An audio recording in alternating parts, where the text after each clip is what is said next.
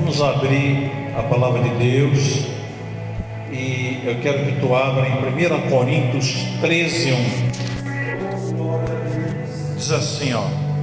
E agora passo a vos mostrar o caminho ainda mais excelente. Ainda que eu fale as línguas dos seres humanos e dos anjos, se não tiver amor, eu serei como um sino que ressoa ou como prato que retine mesmo que eu possua o dom de profecia e conheça todos os mistérios e toda a ciência, e ainda que eu tenha uma fé capaz de mover montanhas, se não tiver amor, nada serei. Mesmo que eu dê aos necessitados tudo o que possuo e entregue ao meu próprio corpo para ser queimado, se não tiver amor, todas essas ações não me trarão qualquer benefício real. O amor é paciente o amor é bondoso, não inveja, não se vangloria, nem é arrogante, não se porta de maneira inconveniente, não age egoisticamente, não se enfurece facilmente, não guarda ressentimentos.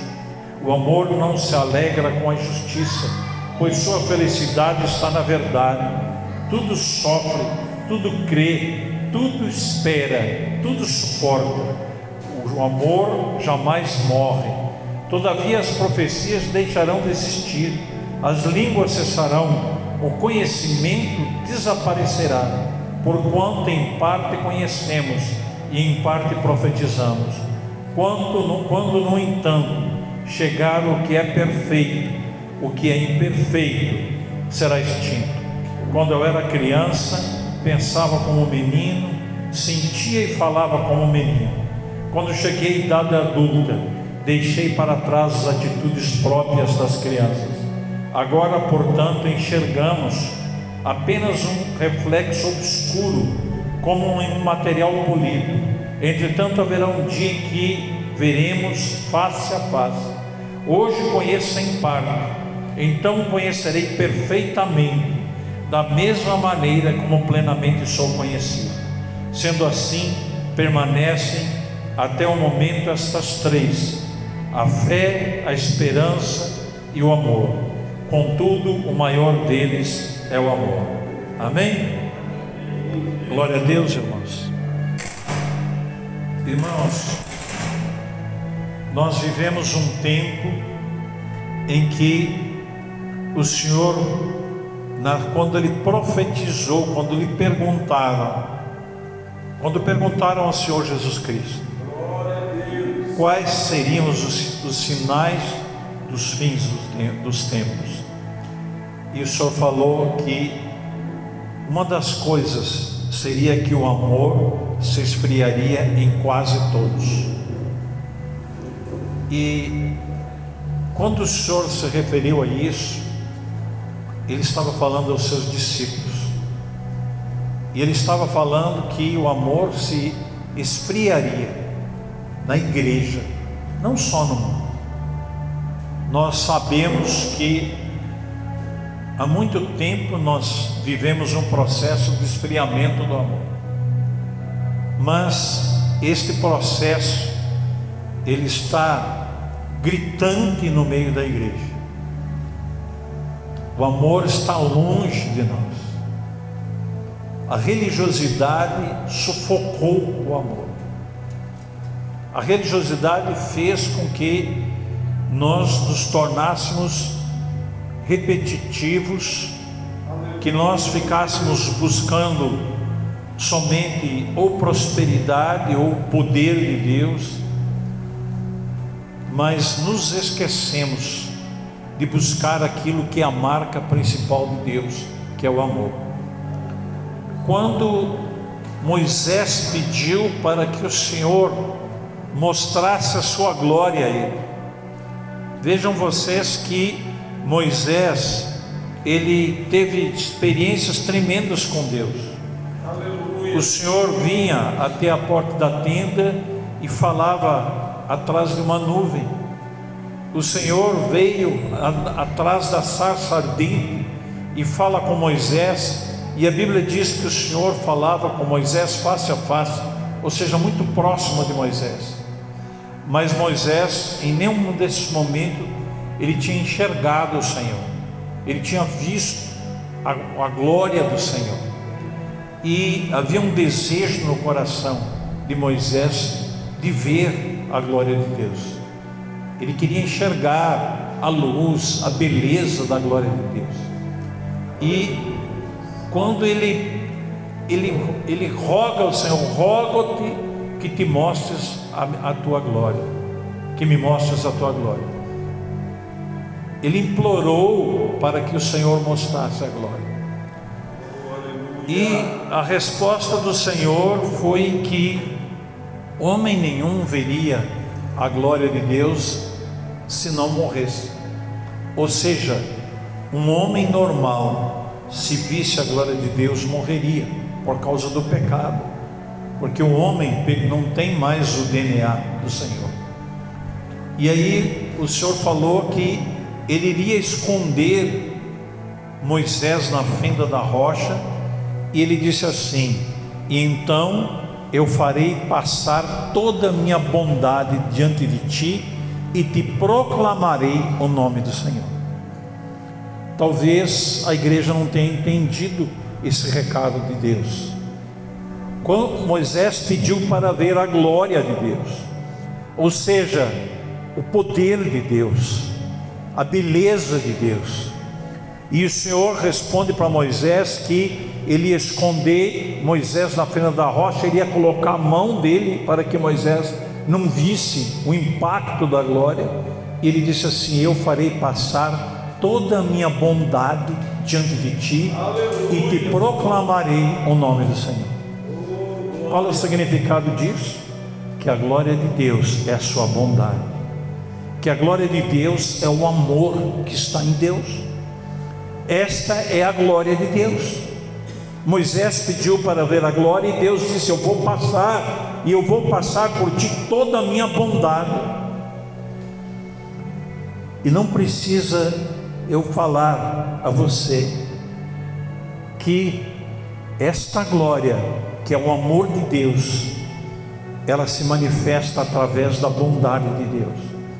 Quem tem o amor de Deus manifesta a bondade. Quem tem o amor de Deus é bondade. Quem tem o amor de Deus é um poço de bondade.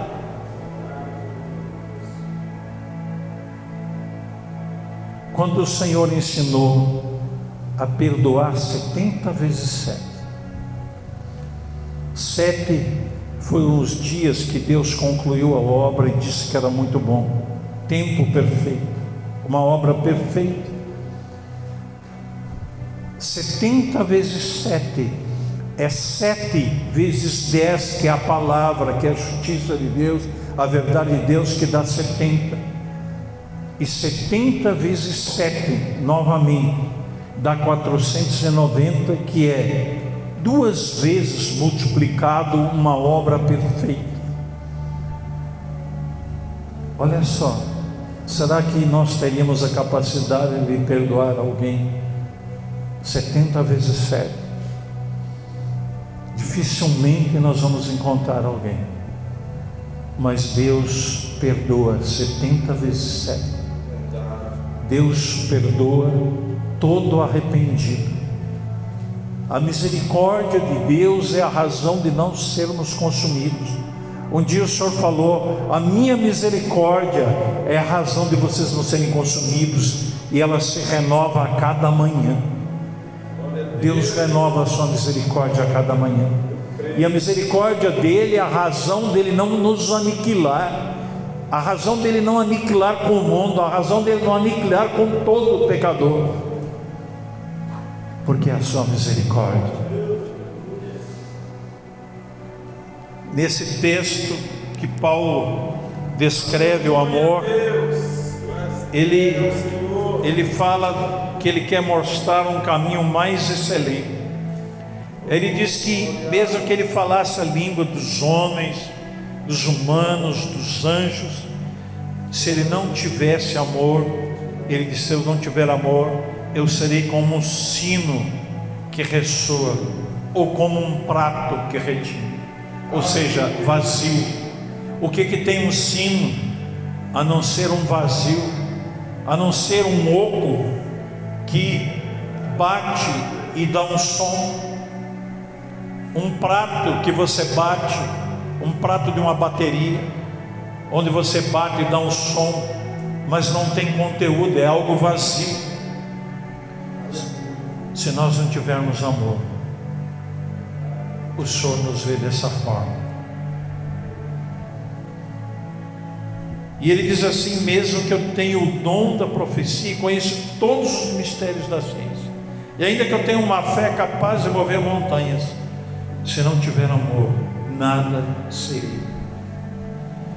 Mesmo que eu dê os necessitados tudo que possui, entregue o meu corpo, o próprio corpo para ser queimado. Se não tiver amor, todas essas ações não me, trará, não me trarão qualquer benefício real. E diz assim: o amor é paciente, o amor é bondoso, não inveja, não se vangloria, nem é arrogante. Se nós tivéssemos amor, nós não estaríamos tão fechados em quatro paredes e tão preocupados em ter um microfone, um público, um auditório. Se nós não tivéssemos esfriado o amor, que se esfriou após a igreja primitiva, nós seríamos aquele mesmo tipo de igreja que de 12 virou 70 e de 70 pregou para toda a terra.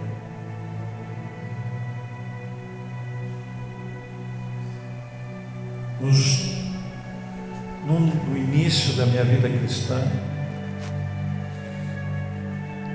eu estava procurando o poder de Deus. E eu dizia, Senhor, manda poder, manda poder. Eu ia para o monte, pegava uma barraca, ia para o monte e fazia jejuns e dizia, manda poder, Senhor. E um dia eu ouvi a voz do Senhor quase audível. E ele disse assim: está tudo errado, peça amor. Quando ele falou isso, eu não entendi. E eu desci como se estivesse decepcionado, pensando assim: mas poxa, o que, que eu vou fazer com amor? Pedir amor? Era o início da minha vida cristã. E passaram, passaram-se alguns anos, eu não fui mais procurar poder, eu não tive coragem, porque ele disse que estava tudo errado. E um dia um pastor me levou para pregar na igreja dele e para ministrar ceia, eu não era pastor. E ele disse para a igreja: agora quem quiser receber uma oração, faça uma fila que ele vai orar. E as pessoas vão ser curadas. E eu já contei muitas vezes isso. Veio uma filha, uma sua mãe empurrando, uma velhinha de idade avançada. E ela veio forçando aquela mãe a receber uma oração. E aquilo me constrangeu muito. Eu fiquei envergonhado porque ela empurrava a mulher e a mulher não queria receber oração e era a primeira da fila. E eu disse assim: Deus, o que, que eu faço? E ele disse: Peça amor, eu já te falei. E eu disse: Então eu quero sentir o amor de Cristo por essa mulher. E quando eu falei isso, foi tomado um choro eu senti uma grande compaixão. Jesus me fez sentir o que ele sentia por ela. Uma compaixão enorme, um amor muito grande. E eu comecei a chorar e ninguém entendia aquilo. E eu não conseguia orar. Eu só conseguia abraçar aquela mulher e ela caiu no chão tremendo, fritando no chão. Eu não conseguia orar por ninguém, eu só fui abraçando as pessoas. Eu estava muito tocado. eu não tinha entendido que o amor de Deus tinha me visitado naquele momento. Uns dias depois eu encontrei aquela moça e ela disse assim que a mãe estava de mal com os filhos, não conversava com muitos filhos, só conversava com ela, que era uma das filhas. E depois daquela oração, eu disse, mas eu não orei. Ela, ela disse, mas o senhor orou. Ela disse que a mãe foi pedir perdão para todos os filhos, voltou para a igreja e uma série de coisas. A partir daquele momento eu passei a ser um chorão. O que eu tinha medo de pedir o amor era isso. Eu pensava, digo, eu vou virar um chorão. E virei. Graças a Deus. Mas esse amor nós temos que pedir ao Senhor constantemente. Porque se ele que Deus falou para Moisés, Moisés, eu vou te esconder na fenda da rocha, eu vou fazer passar toda a minha bondade. E aí tu vai, eu vou te proclamar, você vai saber claramente que o meu nome é bondade. Que o meu nome é amor. Isso foi muito forte o que ele falou para Moisés eu vou fazer passar diante de ti toda a minha bondade e te proclamarei o nome do Senhor.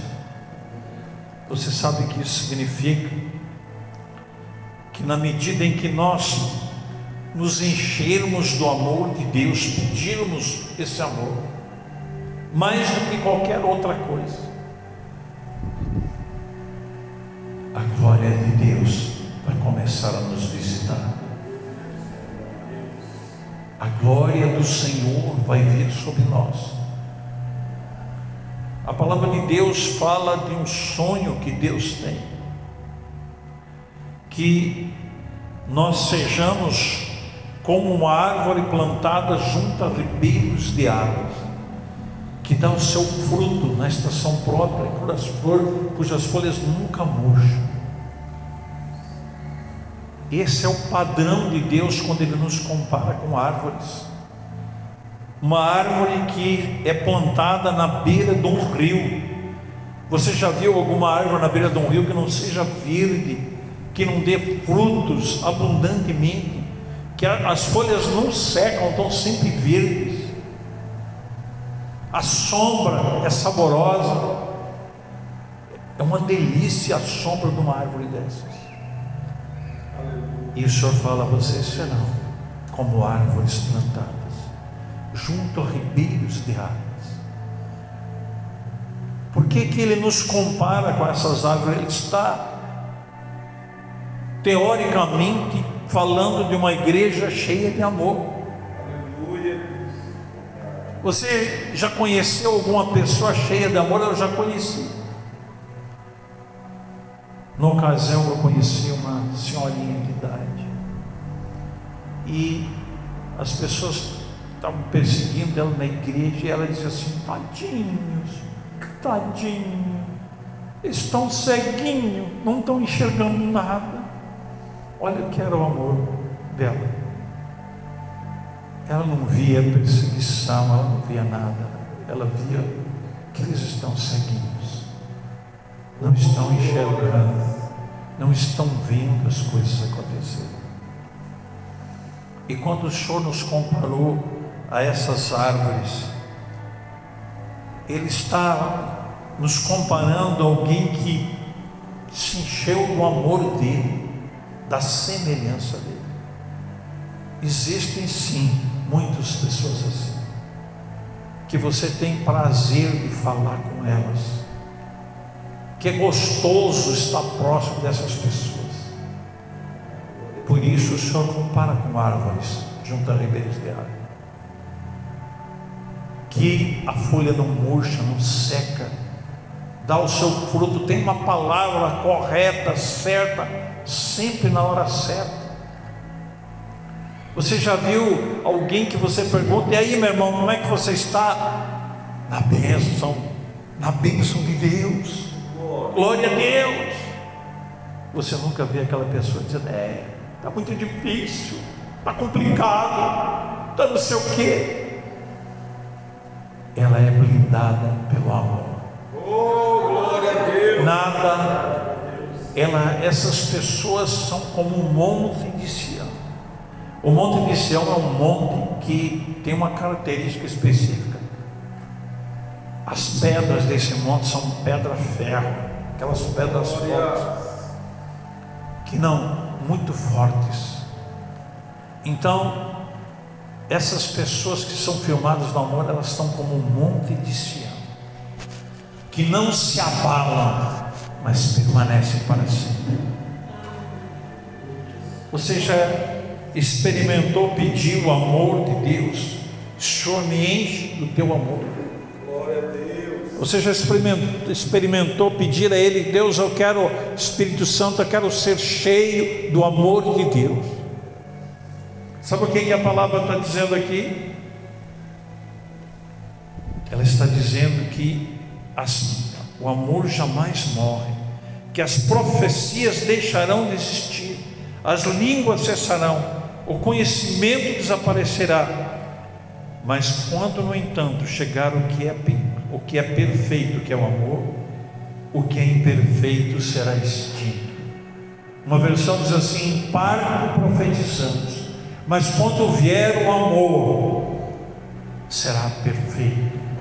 Sabe por que, que está dizendo isso?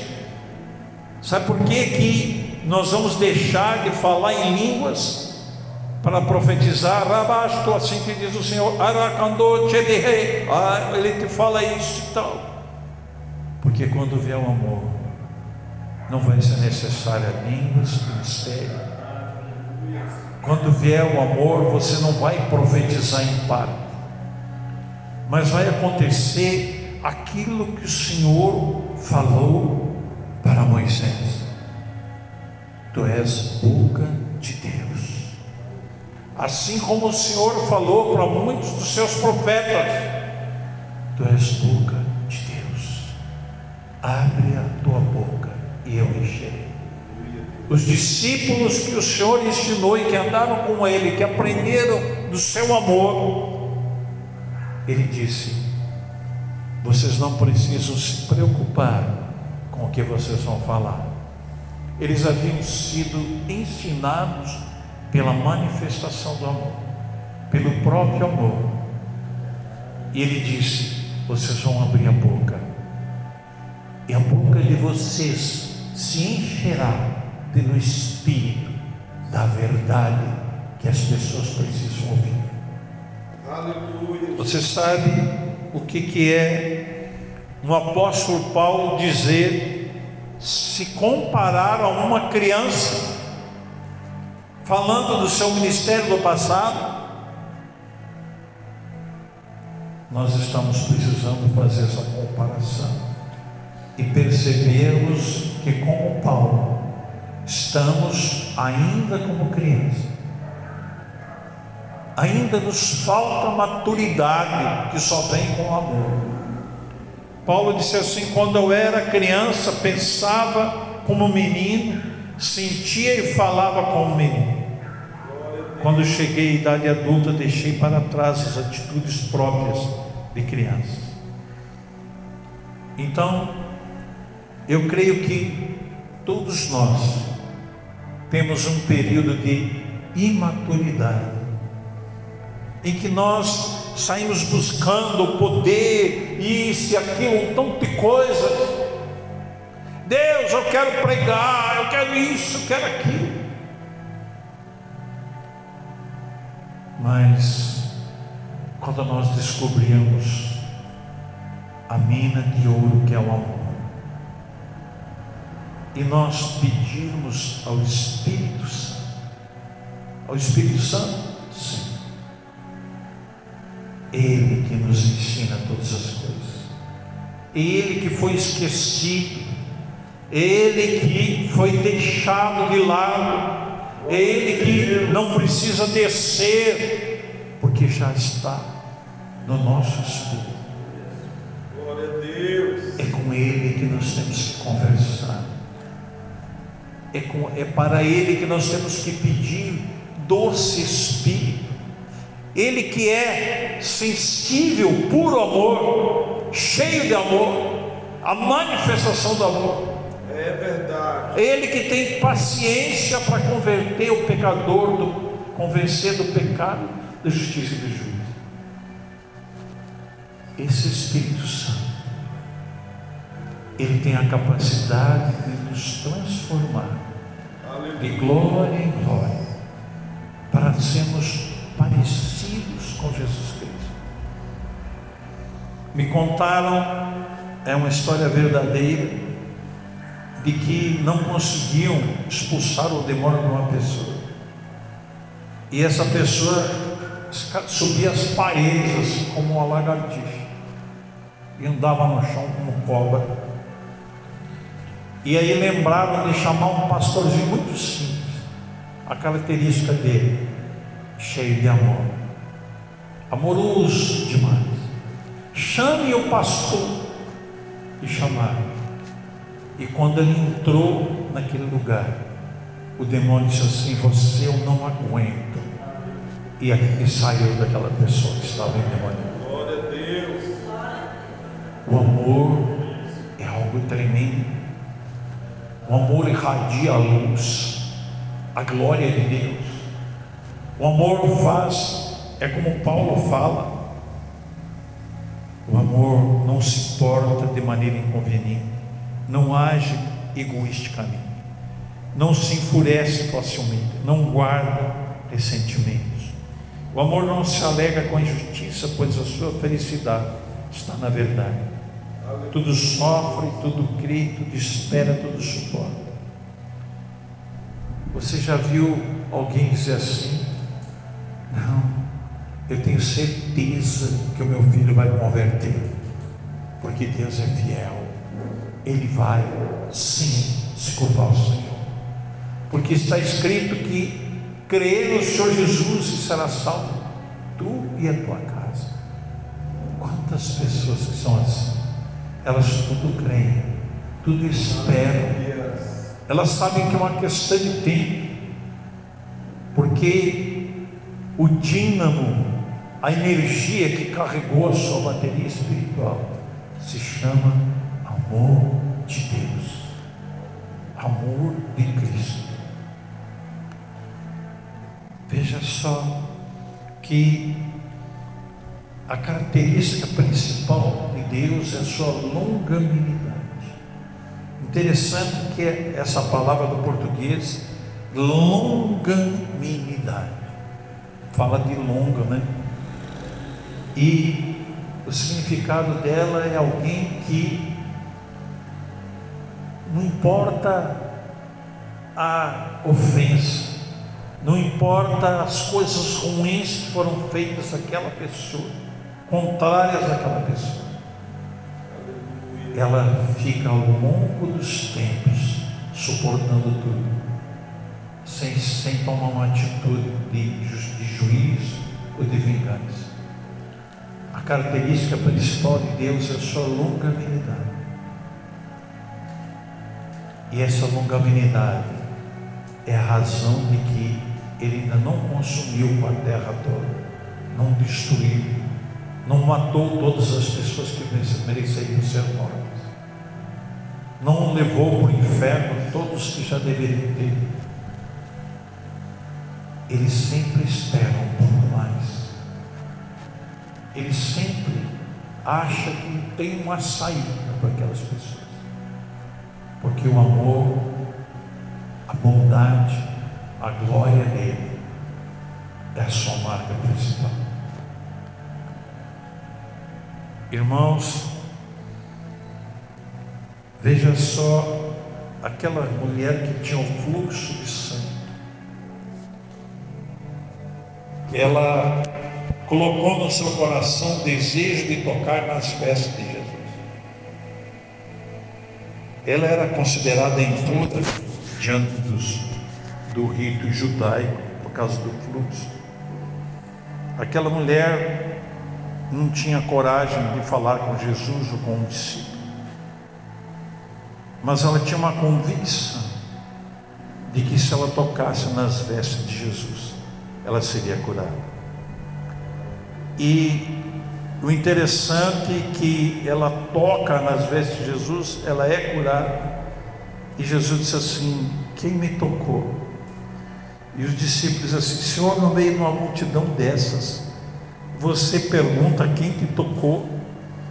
Ou seja, tinha mais de mil pessoas ali, milhares, talvez duas, três mil pessoas. E ele pergunta quem me tocou. Mas aí o Senhor disse assim: Não, mas esse toque foi diferente. Eu senti que de mim saiu virtude. Qual é a virtude que saiu de Jesus, que curou a mulher? A virtude do seu amor, a virtude do amor de Deus. Você já pensou quando nós, todos nós, formos cheios do amor de Deus? Quando a igreja gloriosa surgir em breve, sem mácula, sem ruga e sem defeito. Parece difícil, não é?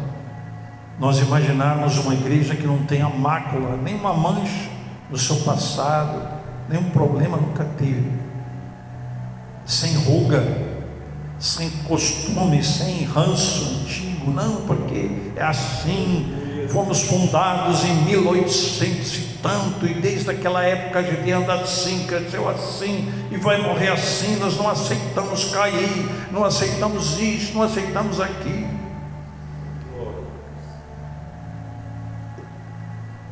Nós não lemos o que está escrito, mas transformai-vos pela renovação da vossa mente para que possais experimentar qual seja a boa, perfeita e agradável vontade de Deus, não é?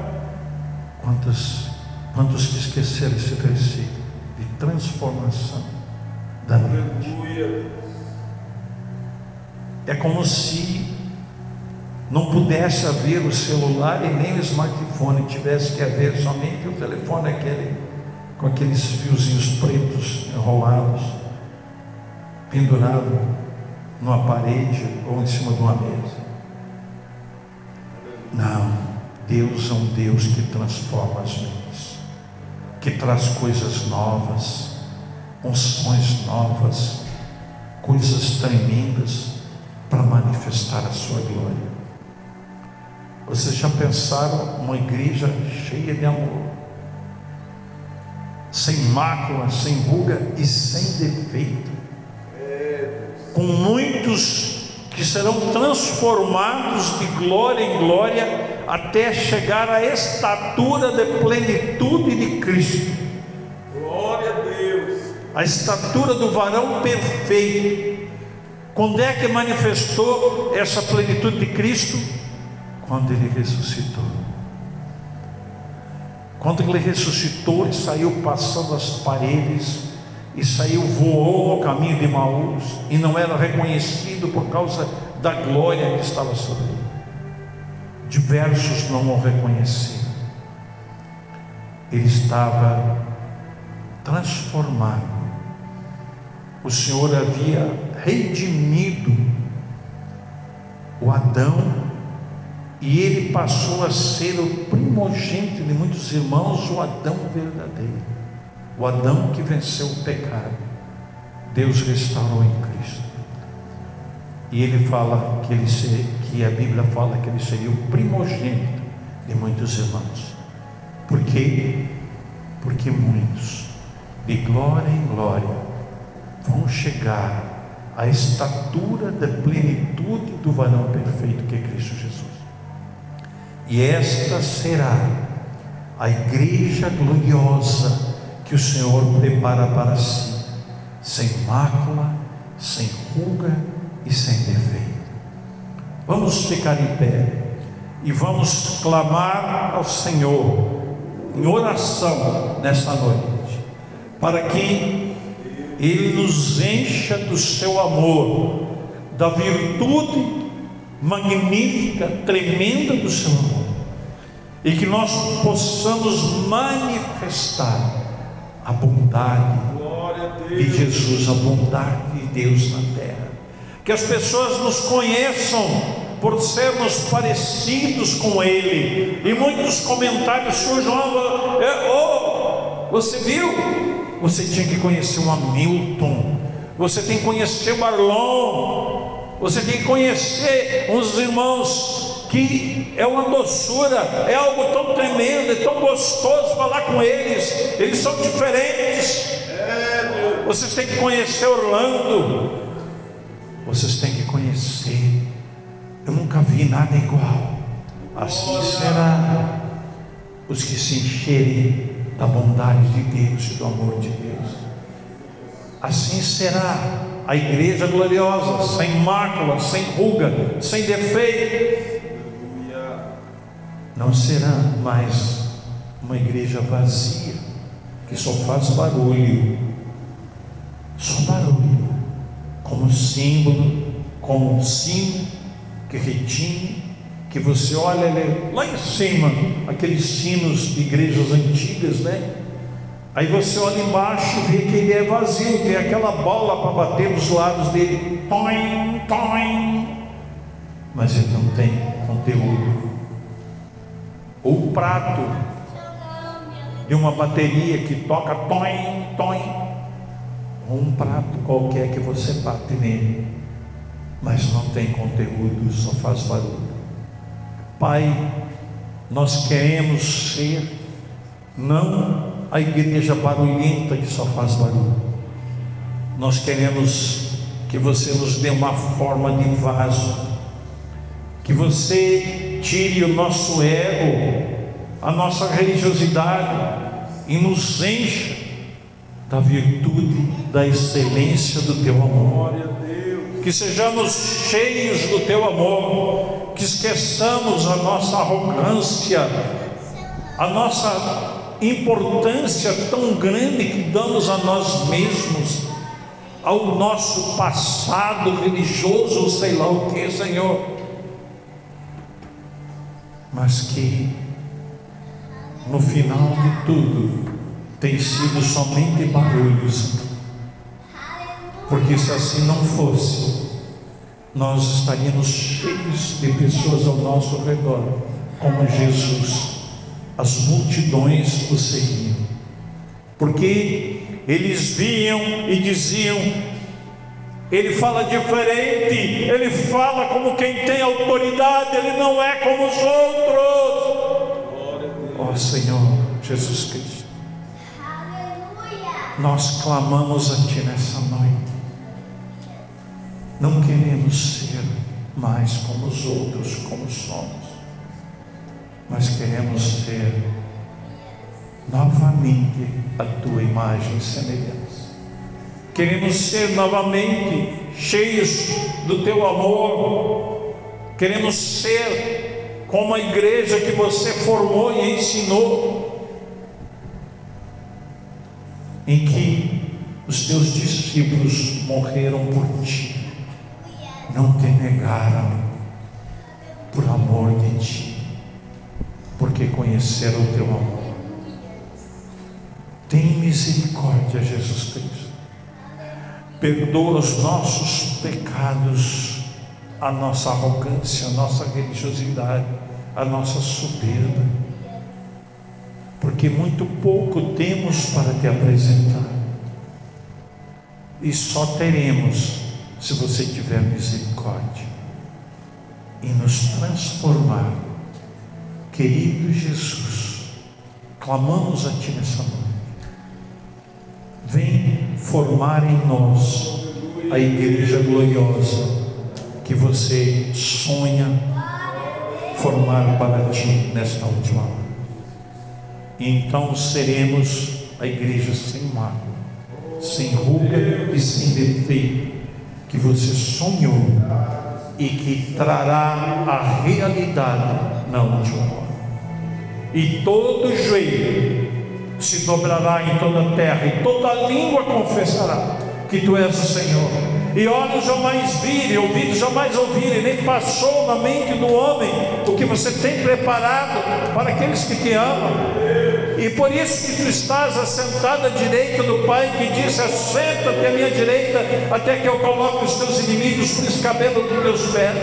E por isso está escrito: importa que os céus o retenham, retenham a Cristo, até que todas as coisas sejam restauradas. E a restauração inclui a restauração dos primogênitos que serão redimidos conforme está escrito em 1 Coríntios 15, 22 em diante. Deus Todo-Poderoso, visita-nos com a tua misericórdia, Pai querido. Seja longânimo e paciente para conosco. Nós esperamos ardentemente, ansiosamente, a visitação da tua glória, Senhor. E nós já te agradecemos no teu nome precioso, Senhor Jesus Cristo. Nome que está sobre todo nome. Aleluia. Quem concorda com essa oração, diga amém. Aleluia. Abra sua Bíblia em Hebreus 12, 14. Amém? Diz assim, ó: Segui a paz com todos e a santificação, sem a qual ninguém verá o Senhor, tendo cuidado de que ninguém se prive da graça de Deus e de que nenhuma raiz de amargura brotando vos perturbe e por ela muitos se contaminem. E ninguém seja devasso ou profano como Esaú, que por uma simples refeição vendeu o seu direito de primogenitura. Porque bem sabeis que, querendo ele ainda depois herdar a bênção, foi rejeitado, porque não achou lugar de arrependimento, ainda que o buscou diligentemente. Amém, irmão? Veja só, para mim, esse versículo, essa, esses versículos, esse texto, é o texto que mais profundamente fala sobre o perdão e das consequências da falta de perdão e o que acontece, a contaminação quando não há o perdão. E ele, ele começa falando assim: seguir a paz com todos né? Seguir a paz com todos e a santificação, sem a qual ninguém verá o Senhor.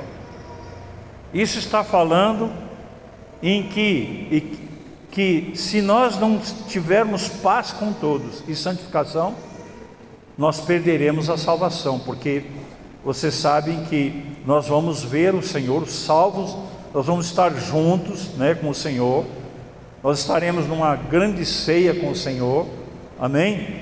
das bodas. E então veja só, e esse texto começa dizendo: segui a paz com todos. Graças a Deus que Deus é tão sábio, tão claro, que Ele não escreveu aqui, perdoem a todos, mas Ele fala mais profundamente. Ele diz assim: segui a paz com todos. Veja bem, a palavra de Deus fala que no tempo em que nós, que, o, que nós pecávamos, nós estávamos separados de Deus. E a Bíblia diz que os, os ouvidos de Deus não estavam fechados, nem as mãos encolhidas, mas o que fazia a separação entre nós e Deus eram os nossos pecados. Então, Naquele tempo em que nós não o conhecíamos, nós estávamos separados de Deus.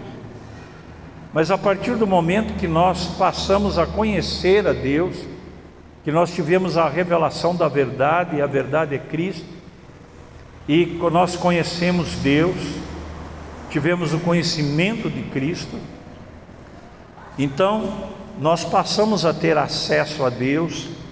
Agora veja só, e quando nós tivemos a revelação de Deus e nós confessamos que éramos pecadores e que nós críamos que Jesus Cristo se fez homem e morreu na cruz por nós, naquele momento nós recebemos a graça salvífica, amém? A salvação. Naquele momento, o que acontece daí? A Bíblia diz que Deus não se lembra mais dos nossos pecados.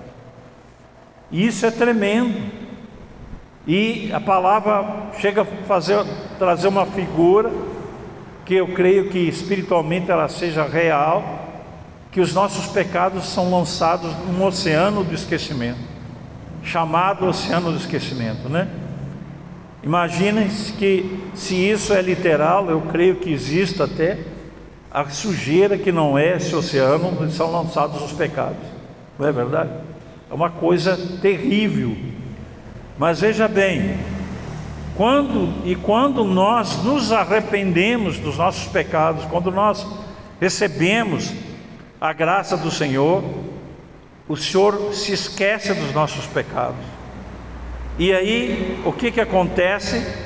Ele nos adota como filhos e nos chama para a intimidade. Então, veja só, então houve uma pacificação. A situação que antes havia de divisão, nós estávamos separados de Deus, ela deixa de existir e nós passamos a viver uma situação de paternidade, somos adotados, nós somos enxertados na videira verdadeira, amém? Muito embora não fôssemos uma videira, nós éramos, vamos dizer assim, uma erva brava, alguma, e aí, mas é enxertado na videira e nós passamos a fazer parte da videira, amém? Passamos a fazer parte da igreja, e, e aqui está falando de seguir a paz com todos. Veja só, é mais profundo ainda do que dizer eu perdoo. Mas veja só que Deus, quando Ele nos perdoou, Ele não ficou, Ele não fica jamais falando, não, mas você fez aquilo. Você lembra que você pecou assim contra mim? Lembra que você fez? Pensa que, que eu não estou lembrando? Não, ele esquece. O assunto sai da sua mente. Ele não, ele não passa a acusar, nem cobrar e nem castigar ninguém, porque a paz foi estabelecida. Ele nos adota como filhos. E aqui, nesse texto de, da carta de Paulo aos Hebreus, ele traduz literalmente o que é um verdadeiro perdão. Perdoar é quando você restabelece a paz, deixa de haver a divisão, deixa de haver acusação, você deixa de, de se queixar, de falar daquilo ali, aquilo não existe mais, acabou. É assim que é o perdão. Mas é mais profundo ainda porque diz assim: seguir a paz com todos. A paz com todos. Você, nós não veremos a Deus se nós não tivermos um, no nosso coração estabelecida a paz com todos. Veja só, hoje eu, eu estava pensando em ministrar uma palavra. E hoje, quando eu estava lá escovando os dentes e tal, me preparando para vir, o Senhor começou, o Espírito Santo começou a pregar para mim essa palavra, porque vocês sabem que eu sempre falo para vocês que eu nunca sei o que eu vou pregar, porque primeir, na primeira vez que eu fui pregar, eu fiquei estudando, fui convidado para pregar numa igreja, eu fiquei estudando decorando versículos e preparando uma pregação. E quando chegou no dia de eu pregar, o Senhor mandou eu jogar tudo fora aquilo ali, aquelas anotações. E ele disse assim que ele não precisava que eu estudasse e que ele não queria que eu escolhesse o que eu fosse pregar. E que eu deveria crer naquilo que Jesus falou, que quando eu fosse ministrar a palavra, eu abriria a boca e o Espírito Santo falaria a mim o que eu deveria pregar. E foi o que eu fiz aquela vez e foi tremendo o que passou a acontecer depois daquilo ali. O Senhor me fez, eu tinha livros de esboços de pregação, ele, ele, ele me mandou dar aqueles livros, e eu, me, eu, eu tinha um livro só, e eu dei aquele livro, e ele disse assim: nunca mais você queira pregar o que já pregaram, porque eu quero te dar, eu, eu tenho sabedoria sou Deus para dar para cada um dos meus servos uma pregação diferente e uma pregação que vem de mim, do meu, do, do meu espírito. E a partir daquele momento, graças a Deus que eu ouvi o Senhor, e, e, ele, me, e ele me fala o que eu vou pregar minutos antes, às vezes uma meia hora antes, mas a maioria das vezes é quando o louvor está, está sendo ministrado, ele me fala o assunto, e aí eu fico mexendo e procurando aqui, porque eu tenho é, no, no, celular, no, no, aplicativo, algumas centenas de pregações, tem, tem centenas já, tem muitas pregações anotadas, e aí ele me mostra o que, que é para mim pregar naquela hora, mas hoje pela manhã ele começou a me falar sobre o perdão. E, e eu vou contar para vocês uma história. Esse é o perdão verdadeiro. O perdão verdadeiro é o perdão de Deus que Deus nos deu. Esse perdão que ele se esquece, ele se esqueceu do que do nosso pecado. Ele lançou fora os registros do nosso pecado. Veja só que existe um livro que a, que a Bíblia fala, que é, que é o escrito da dívida. Eu já tive visões desse livro. Ele é um livro que tem na capa o nome de cada um de nós. E ali está escrito todos os nossos pecados, o escrito da dívida. Mas a palavra de Deus diz que quando nós nos arrependemos, quando nós, nós recebemos no nosso coração esse perdão genuíno que eu estou falando aqui, vou falar ainda, a Bíblia diz que Deus rasga o escrito da dívida. Rasga, esse registro deixa de existir. Ele rasga, joga fora, não tem mais registro da dívida. Vocês entenderam? Então, quando o Espírito Santo estava me ministrando e, e ele começa a falar rapidamente sobre aquilo que eu devo pregar, que é isso que eu estou falando hoje, e eu digo que é o MP Deus, porque em poucos minutos ele é capaz de nos passar coisas que dariam para nós pregar um dia inteiro. E por isso que eu chamo de MP Deus. E ele começou a me lembrar, porque o assunto é perdão, e ele começou a me lembrar, irmãos, do que aconteceu com um grande homem de Deus que está com o pai, chama Custódio Rangel Pires. E esse homem de Deus, que ele, ele foi o fundador da, da NONEP no Brasil, e fez uma obra tremenda enquanto esteve na terra. Era um homem de grande fé, uma fé fantástica. E para mencionar de vocês a fé dele, numa ocasião eles foram foram para um país da Europa e um dos irmãos teve problemas na família, alguém adoeceu gravemente e ele estava junto na equipe e ele necessitava, voltar e não havia vaga no avião, não tinha passagem para vir. Ele precisava vir urgentemente. E ele fez uma oração. Esse irmão testemunhou. Ele fez uma oração e disse assim: Deus, manda um anjo colocar ele na lista de espera. O nome dele é tal, tal, tal. CPF, pegou o documento. CPF tal e tal e tal. Assim, assim, assim. E quando ele chega lá, Deus, que ele já encontre a reserva feita. E você providencia Deus para que alguém desista e ele embarque com a reserva que você vai fazer. E ele disse para esse irmão: pode ir lá, que você vai chegar lá e vai estar feita a reserva. Esse irmão contou que isso, isso foi uma coisa radical na fé dele. E ele chega lá no aeroporto, e pergunta, chega lá e deu, deu o documento, estava lá a reserva feita. E ele embarcou.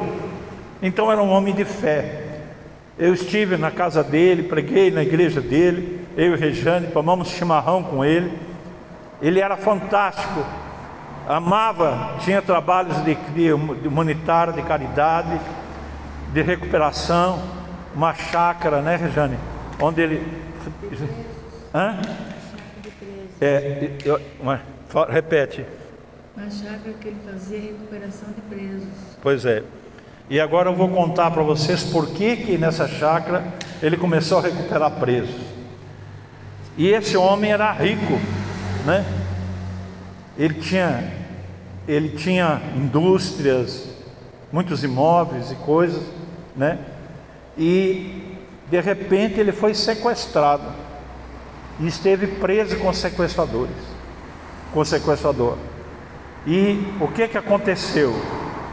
como ele era muito especial para Deus, e eu não lembro detalhes agora, mas Deus mostrou para um profeta onde que era o lugar que ele estava sequestrado. Mostrou no mapa e o profeta mostrou e foram lá e, e, e, e soltaram ele, prenderam o sequestrador. O que que ele fez? Ele adotou aquele sequestrador, aquele sequestrador foi para a cadeia.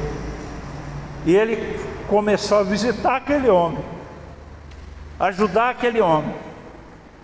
Aquele homem desmontou. Ele pregou para aquele homem, aquele homem converteu.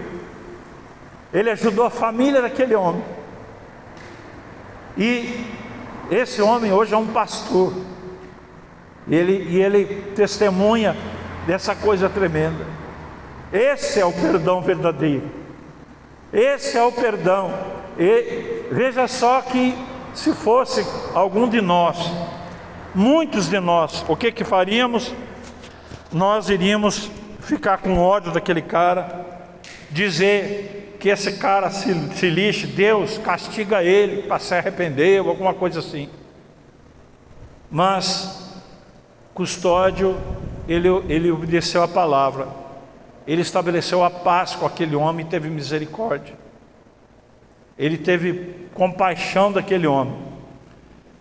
E esse texto fala de seguir a paz com todos e a santificação, sem a qual ninguém verá o Senhor.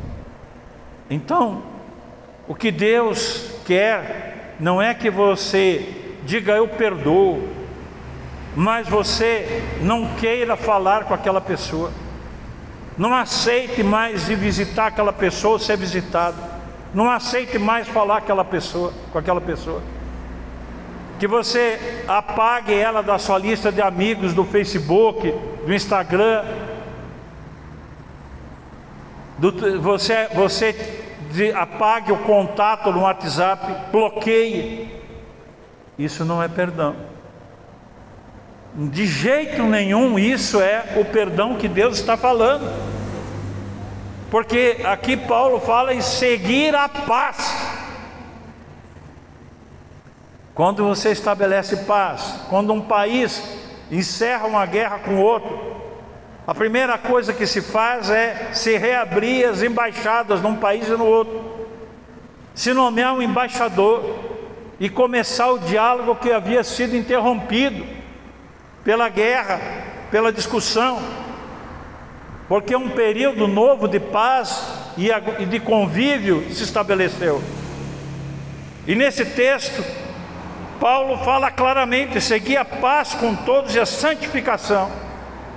Não adianta você argumentar, não adianta você mentir. Ou você segue a paz com todos, ou você coloca, atende telefone, aceita convite novamente, aceita visita ou ser visitado, ou você não perdoou. Não é a, o perdão verdadeiro.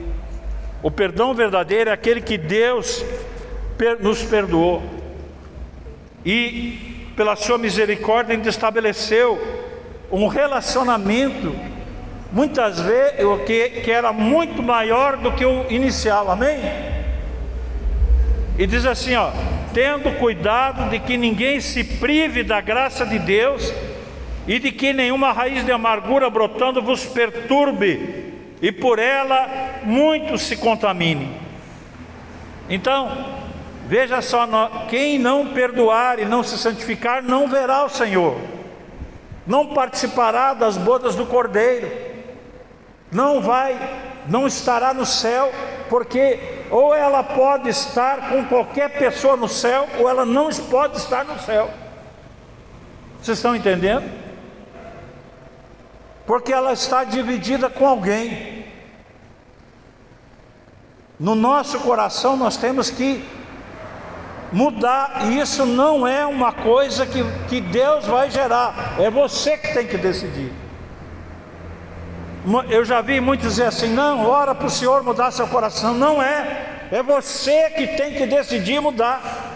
Deus já estabeleceu a regra. Então veja só, e aí, porque aí fica bem claro que a salvação, quando ele diz assim: sem a qual ninguém verá o Senhor, tendo cuidado que ninguém se prive da graça de Deus. Qual é a graça? A graça salvífica, a graça da salvação. E de que nenhuma raiz de amargura brotando vos perturbe e por ela muitos se contaminem. Veja só que aqui fala de raiz de amargura. Essa raiz da amargura ela brota no coração. Quando você não, não, não, não gerou o perdão verdadeiro. Se você não gerou esse perdão verdadeiro, você não terá intimidade com o Senhor, você não profetizará, você não terá visões, você não terá arrebatamentos, você não terá as experiências que Deus dá para quem perdoa, porque você fica separado de Deus. Então, veja só, e essa raiz de amargura, por isso que Deus fala: não se ponha o sol sobre a vossa ira. Todos nós somos machucados todos os dias, e somos machucados por alguém próximo de nós. O diabo vai te machucar através de alguém na sua casa. Em Miqueias 7,6 diz assim: porque o filho despreza o pai, a filha se levanta contra a mãe, a nora contra a sogra, os inimigos do homem são os da sua própria casa. Eu, porém, olharei para o Senhor, esperarei no Deus da minha salvação, o meu Deus me ouvirá. Então, o, o inimigo, o inimigo vai se levantar através de alguém próximo para conseguir nos, nos, nos, nos atingir. Nós vamos ser, o inimigo vai nos visitar para que eu machuque a minha esposa, meu filho, os meus parentes. Eu vou ser um instrumento, muitas vezes, que, que se eu não tiver discernimento, eu vou me deixar usar pelo inimigo para machucar alguém, para ferir alguém, para que essa pessoa fique magoada, machucada.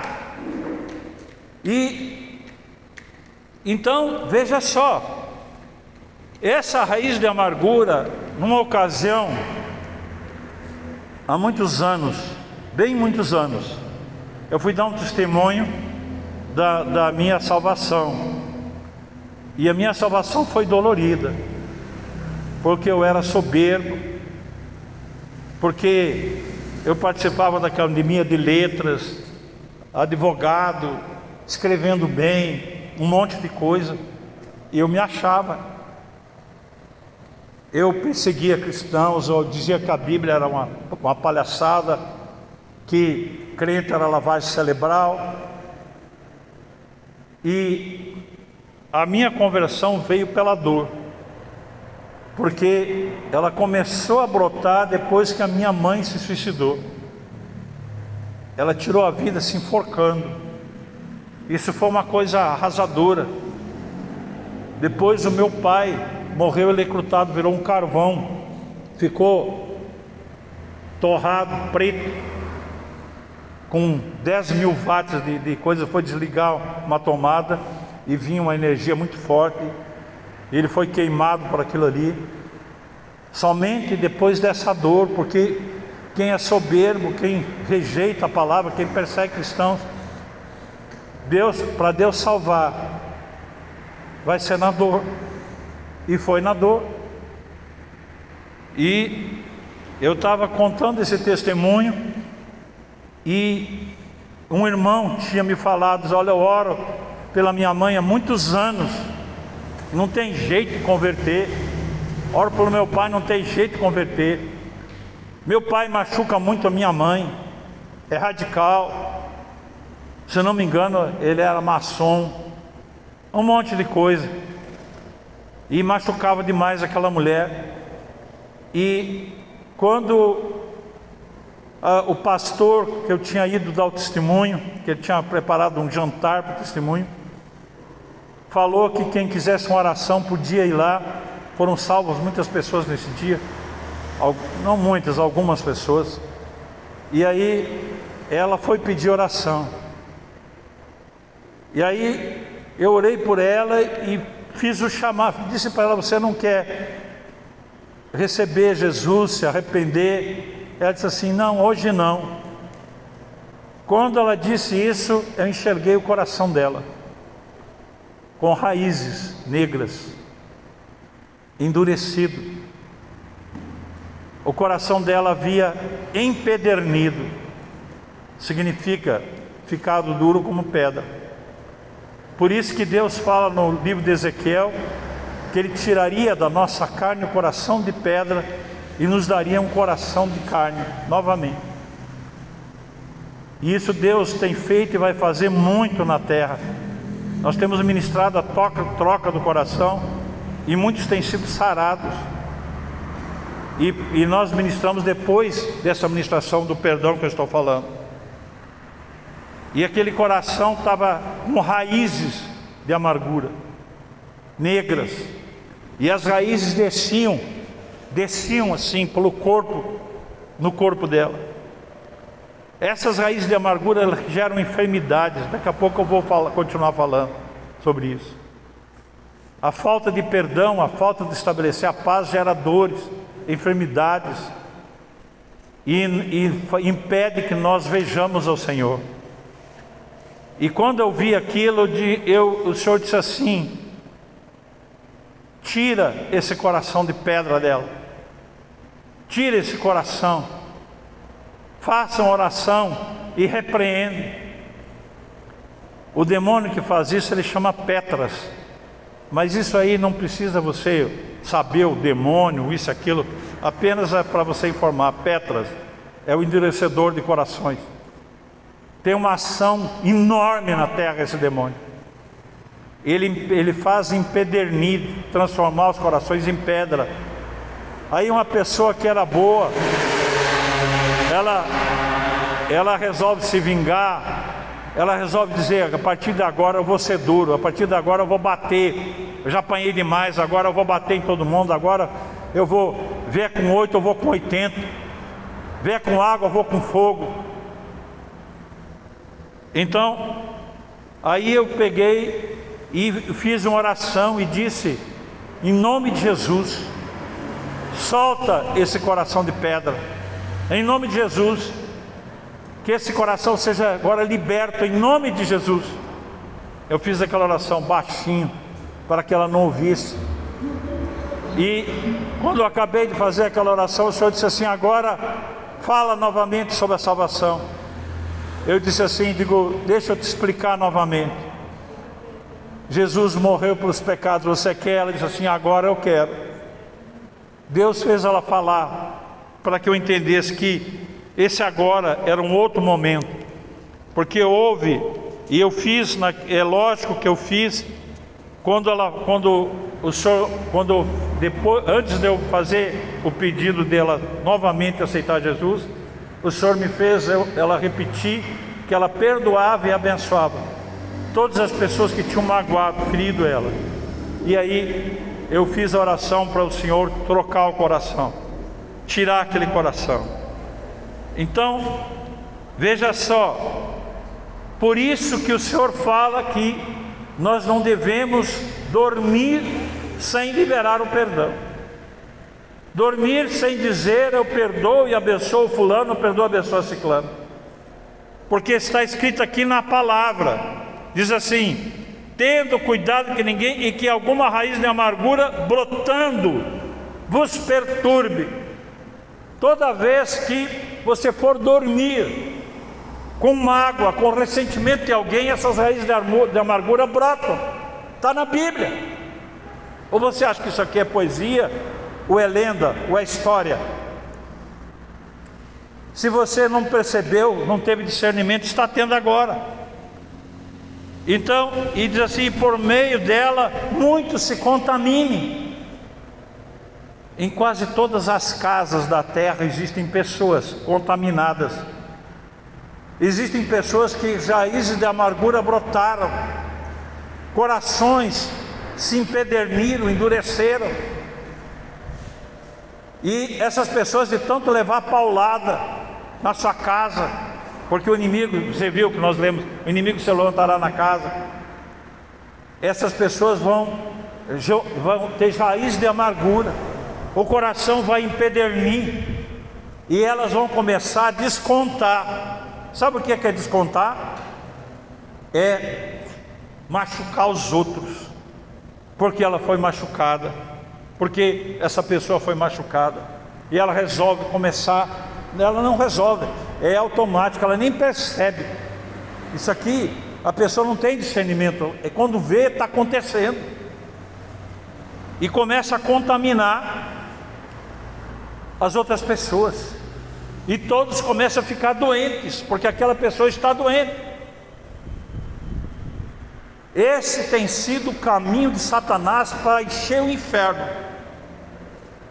Quem de nós que não sofreu um ataque, uma agressão, algo que te desagradou? E, mas nós sofremos isso e não praticamos aquilo que o Senhor falou não se ponha o sol. Ou seja, naquele tempo nem não se tinha televisão para olhar nem nada em Israel. Quando o Senhor quando se pregou isso, e quando escurecia, a maioria das pessoas iam dormir, né? Por isso que não tinha tanta coisa ruim como tem hoje.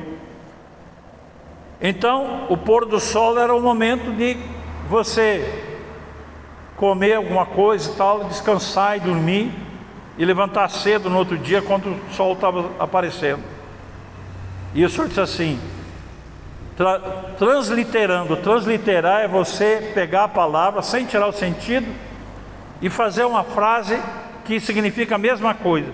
Deus quis dizer: quando você for dormir, antes de você dormir, libere o perdão, restabeleça a paz com aquela pessoa que te machucou, para que raízes de amargura não cresçam enquanto você estiver dormindo e comecem a se aumentar no seu coração, contaminar todo o seu corpo com doenças, com enfermidades.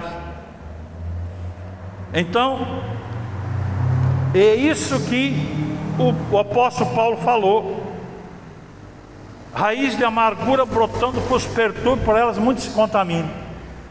Tem uma irmã aqui da igreja que tem um ministério de perdão. Quando ela ouviu a primeira vez eu falar sobre essa palavra, ela, ela gostou demais. E ela tem curado casas, muitas casas doentes, onde havia uma pessoa doente, que havia deixado as raízes de amargura brotar. Eu vi, eu já tive muitas visões. Eu vi essas raízes de amargura brotando, tomando conta da coluna. É uma das primeiras coisas que essa raiz de amargura faz. Quase todas as pessoas que têm problema de coluna têm problema de raiz de amargura.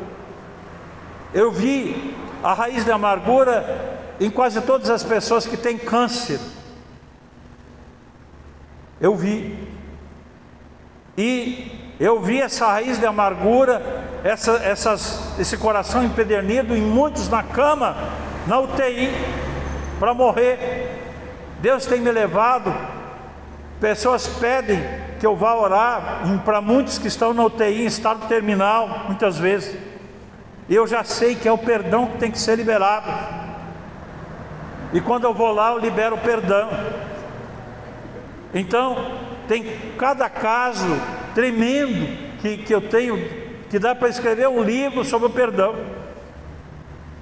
Numa ocasião, uma irmã, os filhos dela, morreu o marido, os filhos dela fizeram, ela tinha a casa dela, tudo organizado, morava com um filho que era solteiro. Os outros fizeram ela vender a casa para dividir. Tinha que vender, não podia esperar, né? A mãe usufruir a casa e depois que ela viesse morrer, eles fizeram ela vender. E disseram assim: a senhora, não, a senhora não precisa ficar trabalhando aí e tal. Um de nós cuida da senhora cada mês, só vai no mês num, no mês no outro, nós vamos lhe tratar bem. Aconteceu no primeiro, nos primeiros meses, depois a maioria não quis mais ficar com ela. Só ficou um, um filho, uma filha. Isso deu uma, uma mágoa muito grande no coração dela. Além de eles não ficarem com ela um mês, eles nem visitaram, e, nem, e ela só dizia assim: Eu estava tão bem na minha casinha. Isso fez com que ela adoecesse.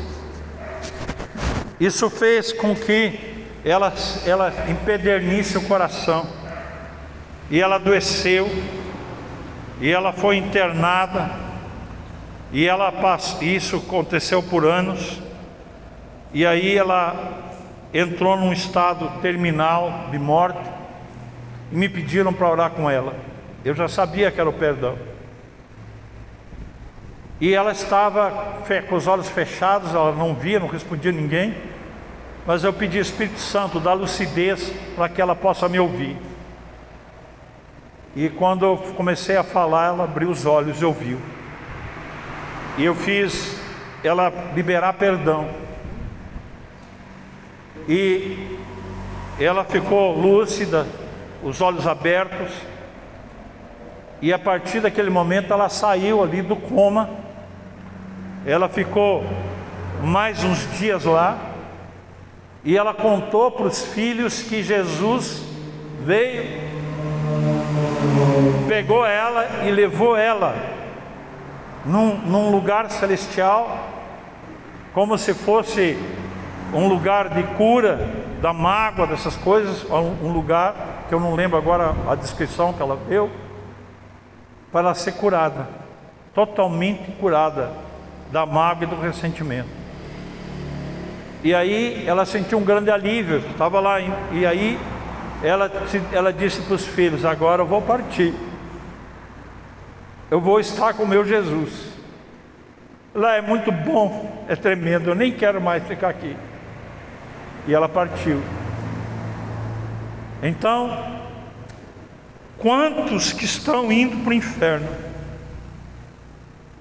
Em Ezequiel 11, 19, 20 diz assim: Lhes darei um só coração, porei dentro deles um novo espírito, e tirarei da sua carne o coração de pedra, e lhes darei um coração de carne, para que andem nos meus estatutos e guardem as minhas ordenanças e as compram e eles serão o meu povo, e eu serei o seu Deus.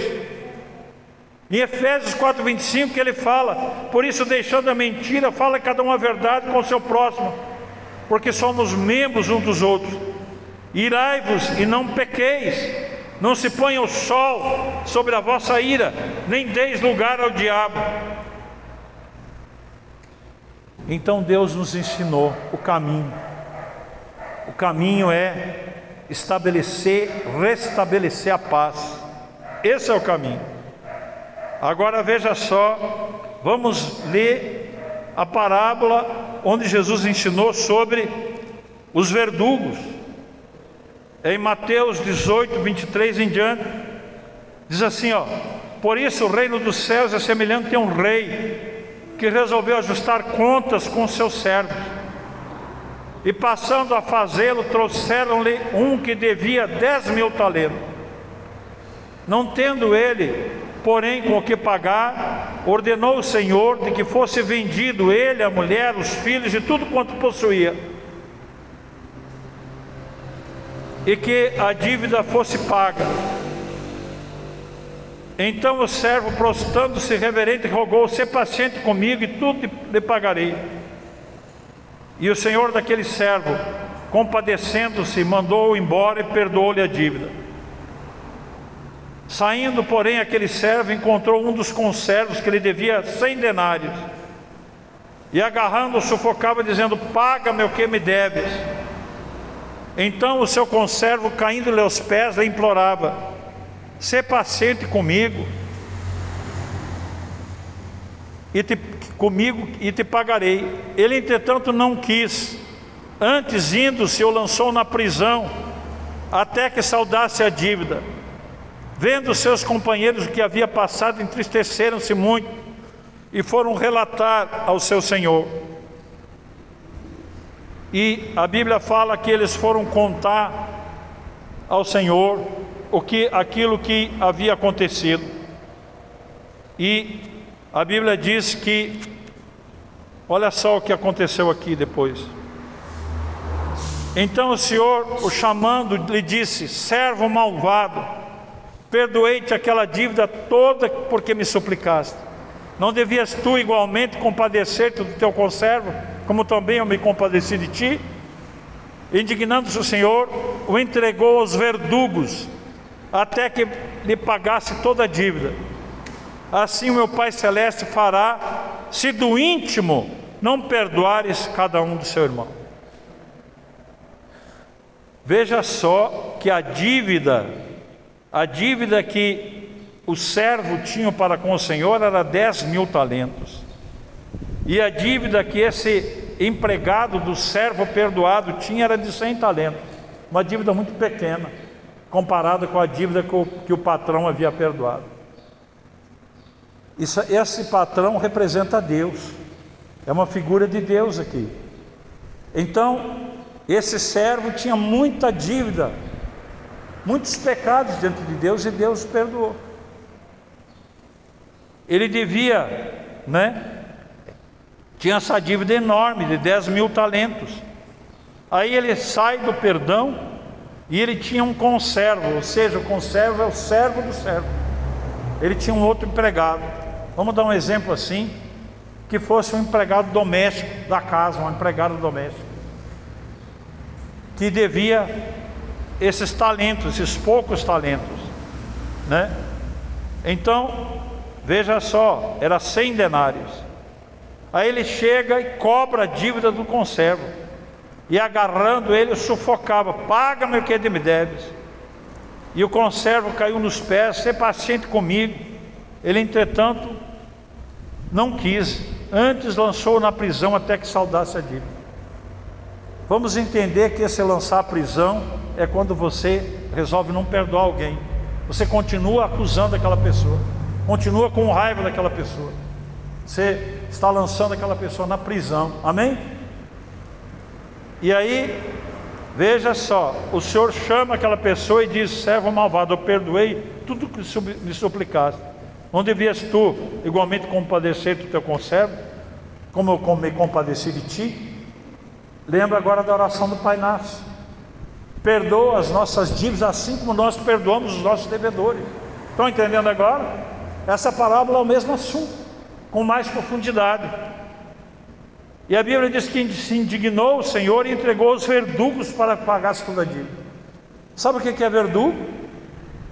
Verdugo são, e lembre de uma figura que você vai ver, já viu muitas vezes em fotos, que são as pessoas que executam pena de morte. Elas vestem uma, uma roupa preta e um capuz, assim, um bico, que tem só o buraco do olho e, e da boca.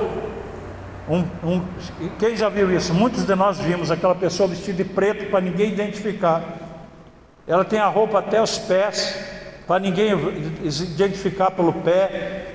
Então os verdugos, eles se vestiam assim, porque alguém era condenado à morte, aí ele ia lá passar a guilhotina, cortar a cabeça da pessoa, enforcar, mas os parentes, quem estava lá, não podia identificar para não perseguir, para não ir lá, foi o fulano, vamos matar ele, se vingar, entenderam? Então o verdugo, você não sabe quem é, e o verdugo é alguém que vem para matar, executar a pena. E o que que o, que que o Senhor diz aqui? Indignando-se o seu Senhor entregou aos verdugos até que pagasse a dívida. Agora eu vou te falar algo. e você pode ficar até surpreso. Eu nem vou fazer o teste aqui, um teste de confirmação de Deus, porque nem preciso. Está aqui na palavra.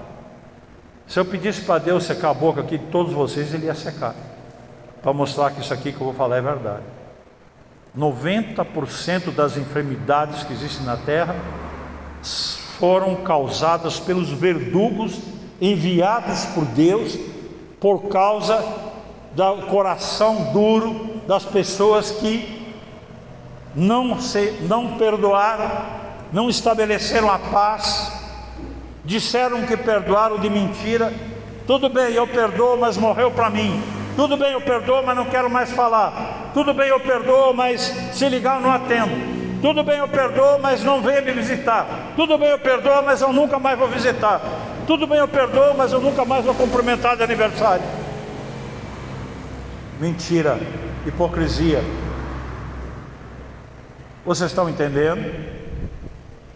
Então, o Senhor envia os verdugos.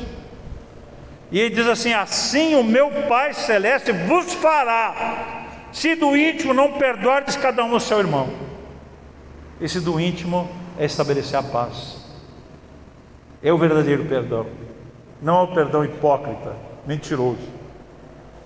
A terra está cheia de doentes e cheia de verdugos que entraram nas pessoas e estão trazendo sofrimento, dor e até levar à morte.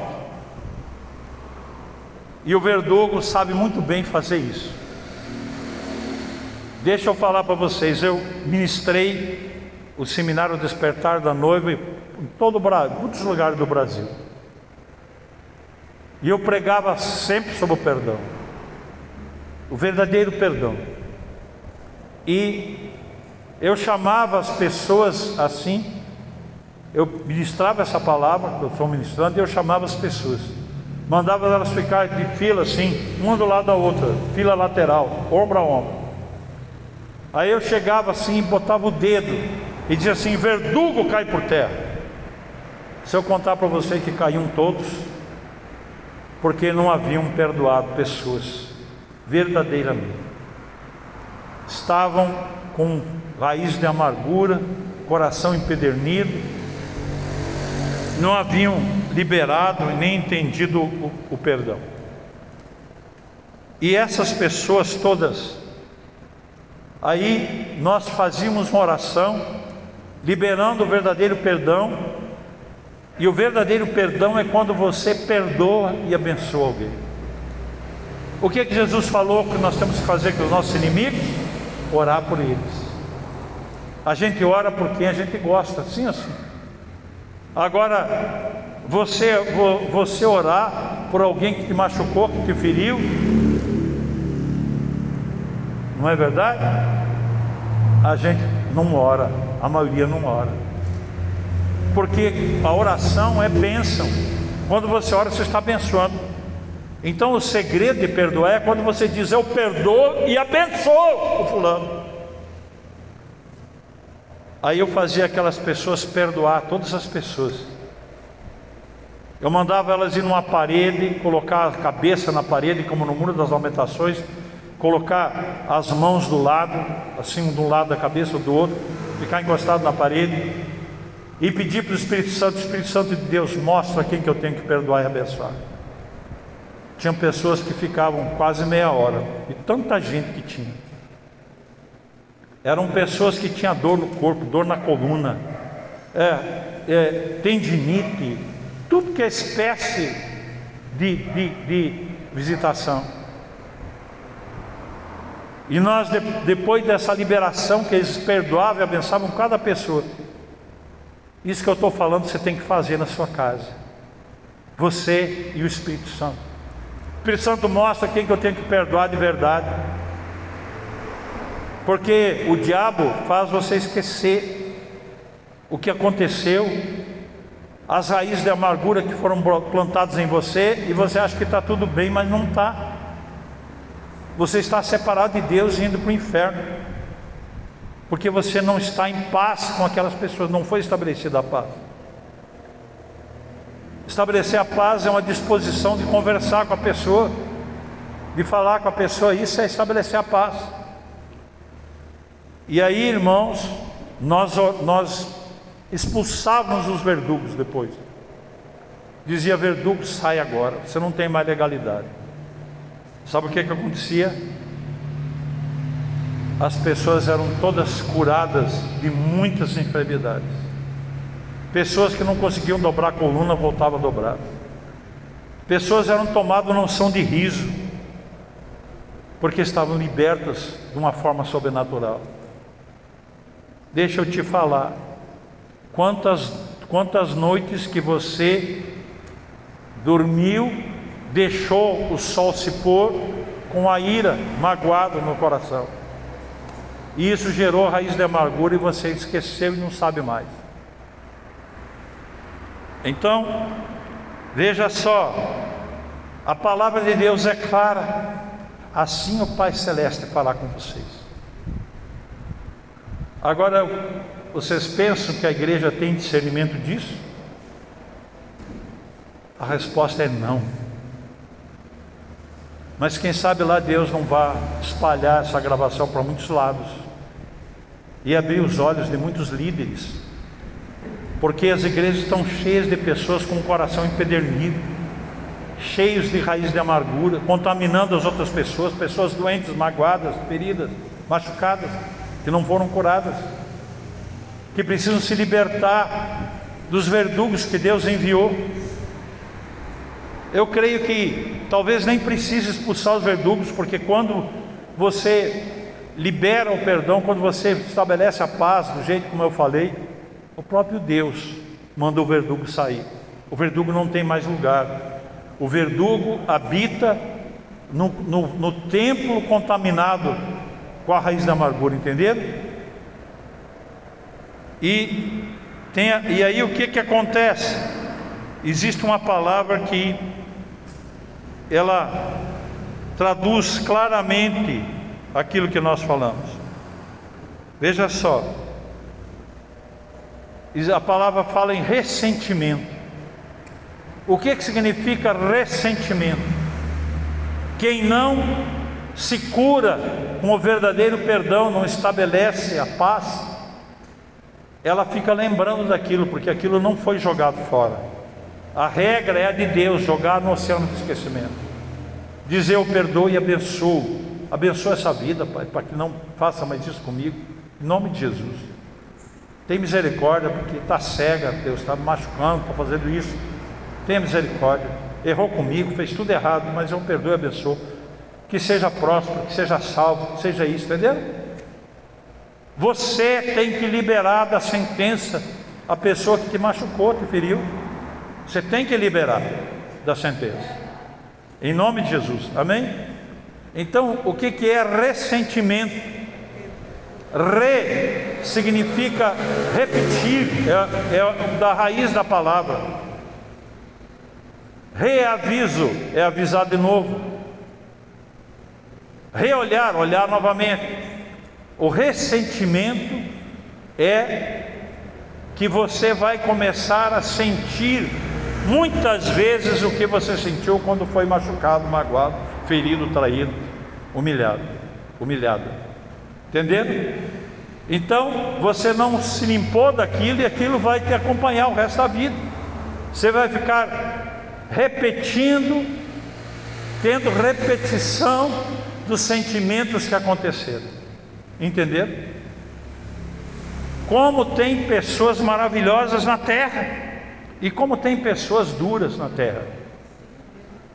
Quantas vezes eu tenho visto na internet testemunho de pessoas que uma mulher, outro dia eu vi, uma, um bandido matou o filho. Pois essa mulher cristã, ela foi visitar essa pessoa, esse homem liberou o perdão, ministrou a salvação. Esse homem desmontou, chorou, se arrependeu. Eu fico maravilhado de ver que existem pessoas assim. Mas a regra é cortar, tirar da rede, tirar, apagar o contato, não querer mais falar. Isso é o que tem acontecido no mundo inteiro e na igreja. O diabo ataca muito a igreja. Quando o diabo vê que ele consegue fazer com que alguém fique magoado, ressentido, que não se cure, ele já venceu a batalha. Porque se a regra é seguir a paz com todos e a santificação, sem a qual ninguém verá o Senhor. Amém? Vamos ficar em pé. Aleluia. Aleluia. Glória a Deus. Vamos ficar em pé. Coloque uma mão no seu coração e uma mão no seu ventre. E declare comigo o seguinte: Coloque uma mão no seu coração e uma no seu umbigo, no seu ventre. Diga assim, querido Deus, com a mão no meu coração, eu resolvo liberar o perdão, perdoar e abençoar cada pessoa que ao longo da minha vida me machucou, me feriu, me traiu, me humilhou, ou qualquer coisa, Deus, que me fez entristecer o coração. Diga, eu tomo uma decisão nesta manhã de liberar o perdão. Diga, eu tomo uma decisão de não ser hipócrita e de liberar o verdadeiro perdão. Diga, eu, eu agora desejo restabelecer a paz. Digo, diga assim, e eu não vou mais ficar isolado. Eu, eu não vou mais deixar de atender telefone. Eu não vou mais deixar de mandar cumprimento de aniversário.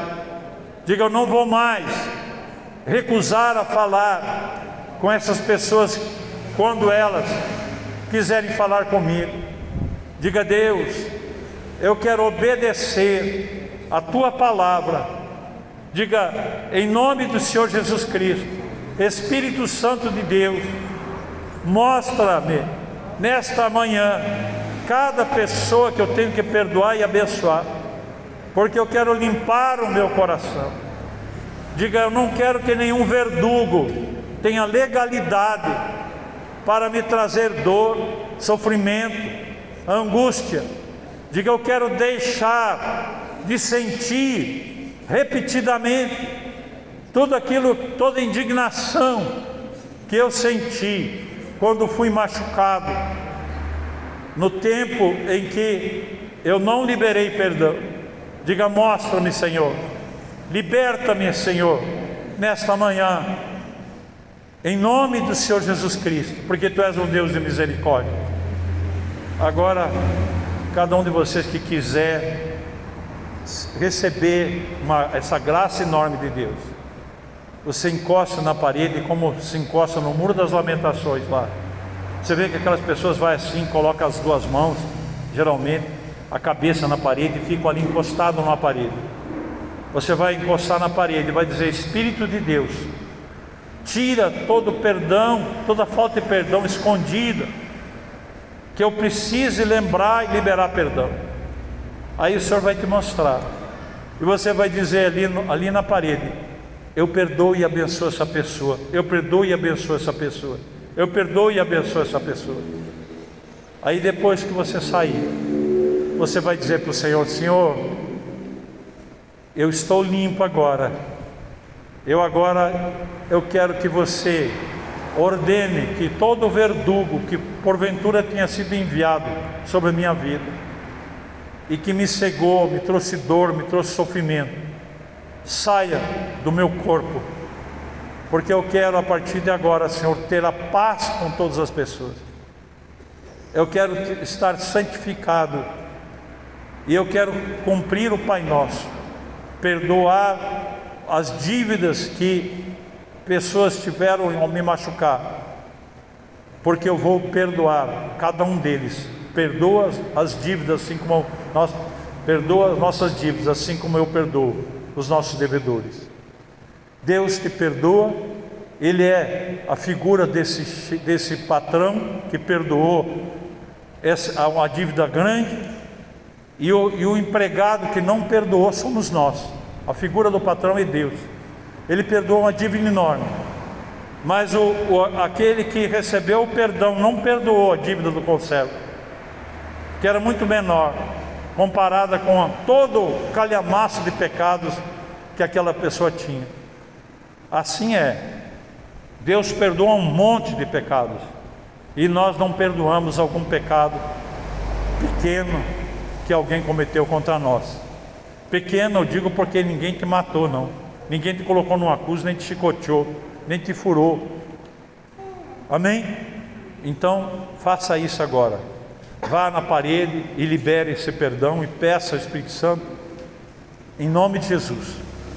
Pai, eu oro agora, Espírito de Deus, para que tu visite cada um aqui esta manhã e que você visite também os que estão em casa, estão ouvindo essa mensagem, que eles sigam essa instrução. Peçam ao Espírito Santo para mostrar a cada pessoa que tem que perdoar e abençoar.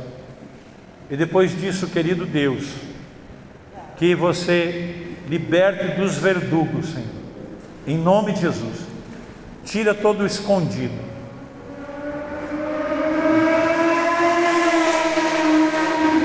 cada um que o Senhor for te mostrando, você diga: Eu perdoo e abençoo o fulano. Se você não, lá, não sabe o nome, não lembra, diga: Eu perdoo e abençoo essa pessoa. Ah, mas essa pessoa morreu, não importa, você que precisa ser liberto. Diga: Eu perdoo e abençoo essa pessoa. Faça isso. E quando terminar, diga: Espírito de Deus, tem mais alguém? Se não tiver, você sai da parede.